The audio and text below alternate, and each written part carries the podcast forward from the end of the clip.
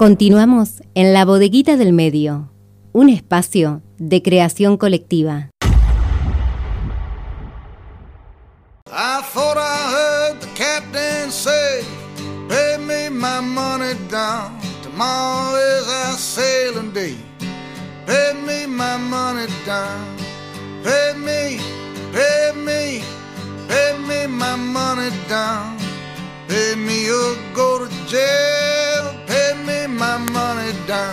26 minutos pasan de las 12. Continuamos en la bodeguita del medio hasta las 15 horas acompañándolos por FM Horizonte. Y lo presentábamos a él, bueno, hablábamos que lo felicito, ahora que lo tengo en línea, lo felicito personalmente por el trabajo que hizo la semana pasada acompañándolo en la conducción. Estamos hablando de nuestro compañero Daniel Berretoni.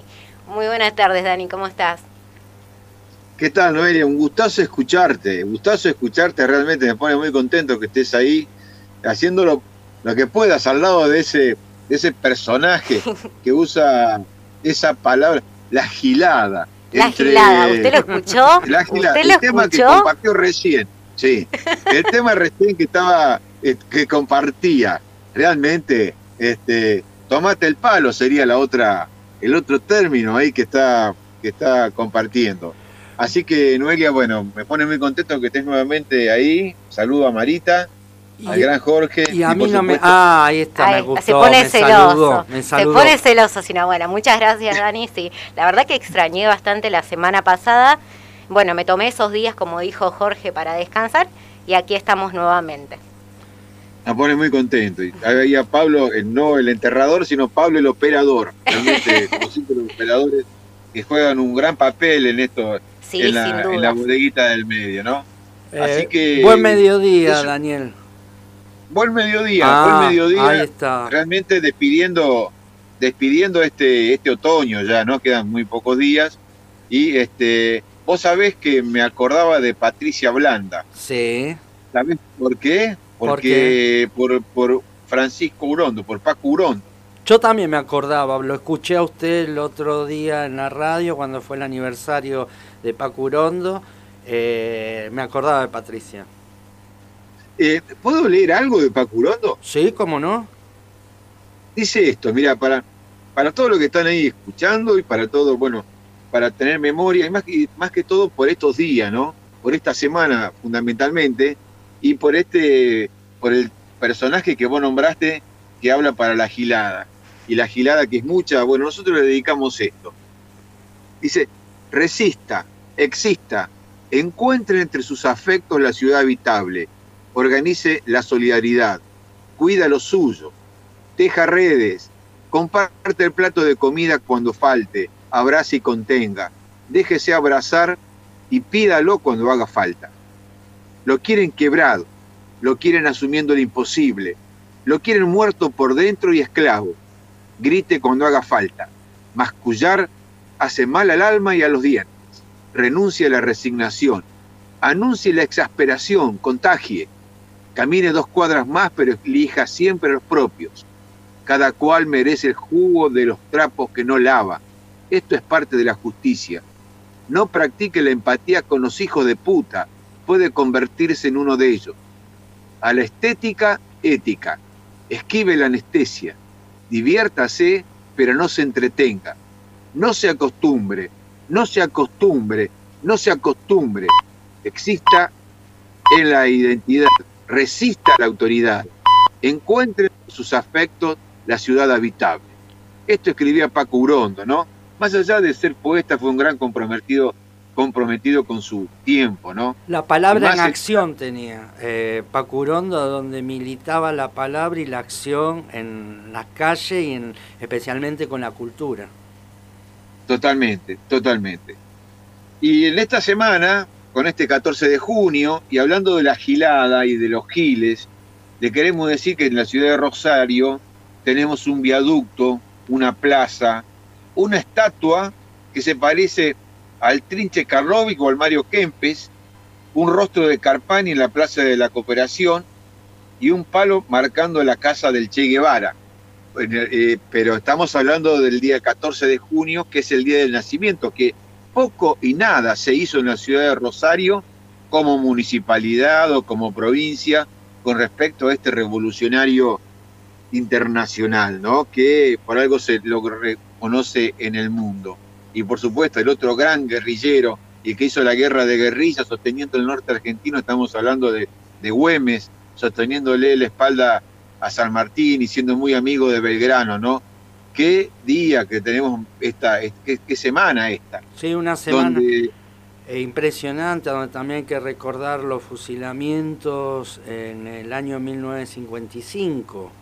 Exactamente, el 16 de junio, que eh, únicamente se puede comparar, entre otras cosas, el bombardeo que se hizo en Guernica durante la Guerra Civil Española, durante la, que la Fuerza Aérea Alemana nazi bombardeó el pueblo vasco de Guernica con, en un día de mercado. Y por eso queremos recordar esto de, del bombardeo criminal de una clase ligada al, a los nacionales, a los cristianos, al radicalismo, ¿no? Que se hizo este plan tan perverso de decir que iban a tirar flores, tiraron bombas y hay una cifra impresionante de muertos y también incontable de heridos, ¿no? Que todavía es algo que está muy tapado, muy este que nadie se quiere acordar. Fundamentalmente esto que enarbolan la, la grieta, estos periodistas y la gente del PRO Unión Cívica Radical, que de esto no habla, ¿eh? de esto no hablan absolutamente nada. Estos criminales que eh, después hablan de, qué es lo que pasó durante la década del 70 y demás. Pero bueno, queríamos decirte esto. Pero lo que más me, Hay una cosa que me dejó muy mal, muy mal. ¿Vos lo conocés a Rodrigo Jara? ¿Alguien lo conoce a Rodrigo Jara? ¿Quién es? Es un bailarín. Es un bailarín que está en el programa más visto, o uno de los programas más vistos y más populares que tiene que ver con el baile. Está acompañando a una chica en el, ahí en el programa de Tinelli. Y en un momento le hacen una entrevista en uno en otro de los programas que vive, de, digamos, del programa satélite de, de, de, Clarín, y que este, le preguntan, Rodrigo Jara decía antes de ser bailarín, ¿usted qué fue? Entonces él dice, sí, fui albañil y después fui servicio de inteligencia de la policía de la provincia de Buenos Aires, dice, ya andaba de civil, andaba con barbita, dice, lo menos parecido a un policía, y se infiltraba en los piquetes. ¿Y qué hacían los piquetes? Dice, no, dice, yo dice, lo, tenía que saber quién eran los cabecillas, quién dirigía eso, hasta cuándo, hasta dónde se iban a movilizar, cómo se movilizaban. El tipo lo contó al aire. O sea, una actividad que hacía la policía de la provincia de Buenos Aires. Entre otras cosas, una cosa que está prohibida lo dijo al aire, digamos, como si, fuera era caramelero o si fuera, digamos, cualquier otro laburo, ¿no? Y entonces, en lugar de meterlo en cana, el tipo lo comenta como si fuera una cosa este, lo más normal. Realmente este, estamos viviendo una, una derechización de todo el mundo. y aparte, digamos, no creo que haya sido una un error de este Ricardo Jara, Rodrigo Jara, Rodrigo Jara. Acorde a la editorial, eh, al, movimiento editorial de todo el grupo Clarín. Claro, claro, totalmente una cosa como diciendo, bueno, fue ahí, digamos, no tenía trabajo, realmente un real, este, una mala persona, realmente, y aparte, sin ningún tipo de problema, con lo cual también habla de la de la liviandad o de lo liviano que es esta cuestión de lo este, de las organizaciones que no se defienden, o sea, no tienen una autodefensa, ¿no? Sería bueno que este Rodrigo Jara dijera, bueno, quién era su jefe, qué es lo que hizo, dónde se infiltró y demás. Es una vergüenza que esto pase y nadie, ni desde el gobierno de la provincia de Buenos Aires, ni desde el gobierno nacional, hayan, hayan, lo hayan llamado a decir, bueno, Franco, ¿cómo es esto? ¿Quién te ordenó esto? ¿En qué momento? ¿Y los, ¿Y los, fiscales? ¿Fiscales no hay? Eso también hay que ponerse a pensar. Claro. Y por supuesto recordamos a, al gran Belgrano, ¿no? Sí. Manuel Belgrano que nos dio esta identidad, este, esta, esta identidad, ¿no? De la, de la bandera que todavía este, nos da, nos, nos cobija, entre otras cosas. Por eso en esta, en esta semana de la de, la guerrilla, de la resistencia, pues, recordarlo a Pacurondo, recordar a Güemes, al nacimiento de Che Guevara, entre otras cosas, y repudiar a estos giles que hablan para la gilada, pero cuando tienen que recordar al Che que nace, que está floreciente y demás, se callan bien la boca, lo quieren bien muerto, ¿no? Igual que a Güemes, igual que a, que a Belgrano. Así es. Pero nos traía, sí, nos traía otra cosa, nos traía otra cosa que queremos, pero no te quiero robar. Estaba escuchando recién qué terrible programa que tiene hoy la, la, bodeguita, ¿no? Los oyentes fundamentalmente de la bodeguita, esta producción de todos los sábados, esta construcción colectiva. Este día 16 de, junio estuvimos ahí, como vos bien anticipaba, y Noelia, frente a la sede de gobernación de la provincia de Santa Fe, donde organizaciones eh, como la campaña Paren de Fumigarnos y este, entre otros, y los autoconvocados de la Ruta 18 contra los agrotóxicos, justamente eh, en esta semana, que es eh, la semana que se está luchando a nivel universal contra la desertificación y la sequía. ¿Escuchaste bien? Sí. Contra la desertificación y la sequía. Pero no estamos hablando de los desiertos del Sahara, de Atacama, o donde uno se imagine algún desierto de la Patagonia, el norte argentino. Estamos hablando de los desiertos que produce la mano humana. La degradación de las tierras menoscaba el bienestar de hasta 3.200 millones de personas en el mundo. Y entre otras cosas, el cambio en el uso de la tierra constituye el principal impulsor de enfermedades infecciosas emergentes en, humanos. Recordemos lo que estamos padeciendo ahora, ¿no? Así que en el cual dicen más del 60% son de esta transmisión de los animales a los seres humanos por este mal uso, mal uso de la tierra. Uno de los mal usos de la tierra tiene que ver con la forma extractivista que se hace la producción de granos. Y una de las cosas que hace esta, para hacer esta mala producción es la forma de usar los agrotóxicos. Por eso eh, vamos a estar escuchando y ya me, me, despido, Jorge, como siempre agradeciéndote el tiempo aquí en la bodeguita del, del, medio. Vamos a escuchar a integrantes de Paren de Fumigarnos, tanto a uno de los iniciales de esta, eh, los que iniciaron esta, esta campaña, como a una eh, médica de un pueblo de la Ruta 18. Así que te dejo con esto y un gran abrazo para todos. Buen fin de semana, Daniel, y gracias como siempre, y escuchamos el audio. Desde la multisectorial Paren de Fumigarnos y de el grupo de vecinos de la ruta de Ruta 18, le vamos a hacer entrega al gobernador Perotti y a la vicegobernadora Rodenas una nota donde le explicamos lo que está sucediendo con el tema de las fumigaciones y el impacto que está teniendo en la salud de los vecinos de todo el sur, el sur este, provincial. Que en realidad es un problema de toda la provincia, pero en este momento lo que estamos tratando de hacer es visibilizar el impacto que tienen los agrotóxicos en la salud de los vecinos del departamento Rosario. Claro. Que es el principal de la provincia, por otro lado, ¿no? ¿Cuántas veces hicieron presentaciones?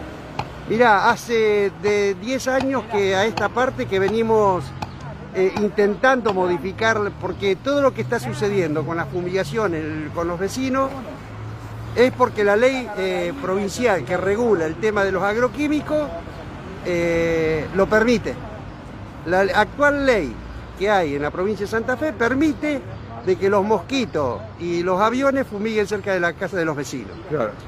Así que nosotros venimos pidiendo que se modifique esa ley y hoy le vamos a entregar a, al gobernador y a la vicegobernadora un pedido formal de los vecinos del departamento Rosario para que se modifique la ley y tengan en cuenta de que no se puede fumigar con avión a 6 kilómetros del de, eh, monumento a la bandera. Uh -huh. Porque en realidad lo que está sucediendo es eso, que a 6 kilómetros de del, del, del, monumento a la bandera están fumigando con avión. Esto, digamos, las, las consecuencias científicamente ha sido demostrada que tiene sobre la salud, ¿no? Para nosotros ya no, ya no hay más discusión. Ya no se discute más si los agrotóxicos son o no son este, perjudiciales para la salud de los vecinos. Son perjudiciales hay cientos de informes de científicos de universidades nacionales e internacionales que así lo demuestran. Así que bueno, eh, es una decisión política por parte del gobierno de la provincia de tomar partido en este tema y poner por sobre la renta de los productores el tema de la salud de los vecinos. Los diputados y senadores ¿Algún partido político que diga eh, los acompañamos, estamos acá, es parte de nuestra campaña?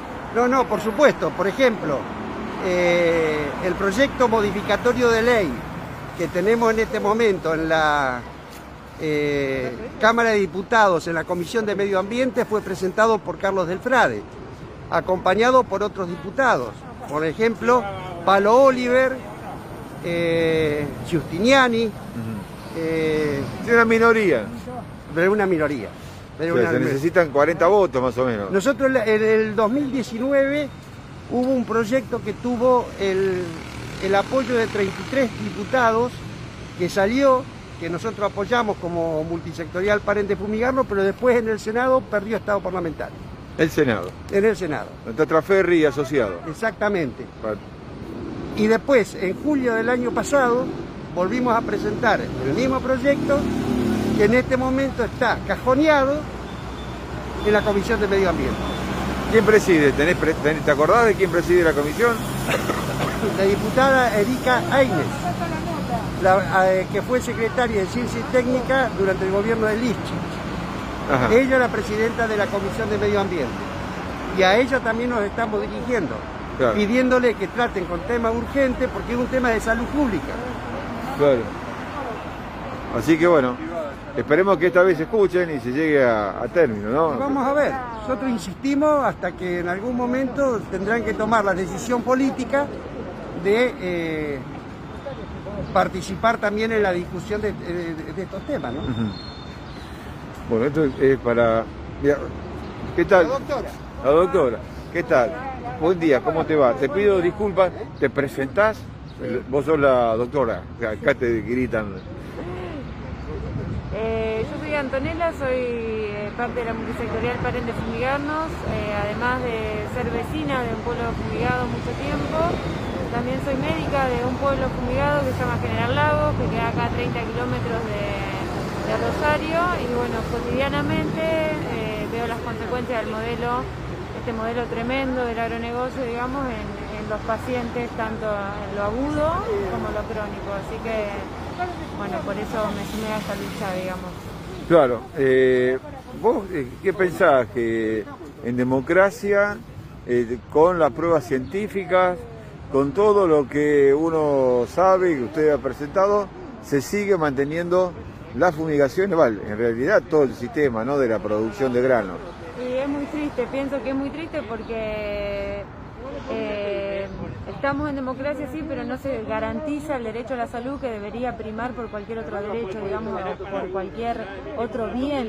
Eh, claramente el agronegocio defiende eh, todas sus cuestiones capitales, digamos, lo, monetario, y está envenenando a todo el pueblo y a ellos mismos, digamos, porque este, esta este modelo no, no, discrimina por grupo social ni por clase, nada, digamos, mata a todos por igual, así que es hora de que se frene esto porque no vamos a tener eh, un planeta digamos, tenemos este solo planeta y lo estamos destruyendo, para ellos lo están destruyendo. ¿Y los colegas qué dicen?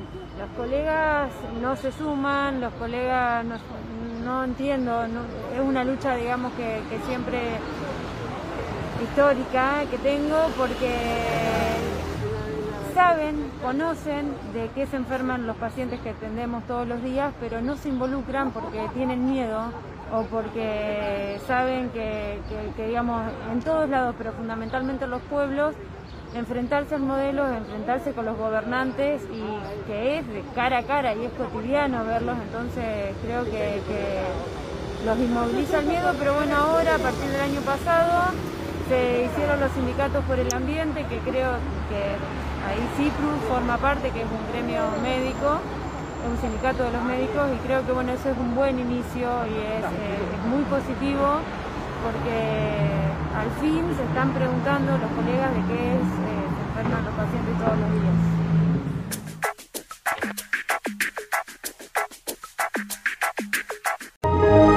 Ahora también estamos en la web www.labodeguitadelmedioonline.com. Sábados de 12 a 15 horas. La Bodeguita del Medio. Un espacio de creación colectiva.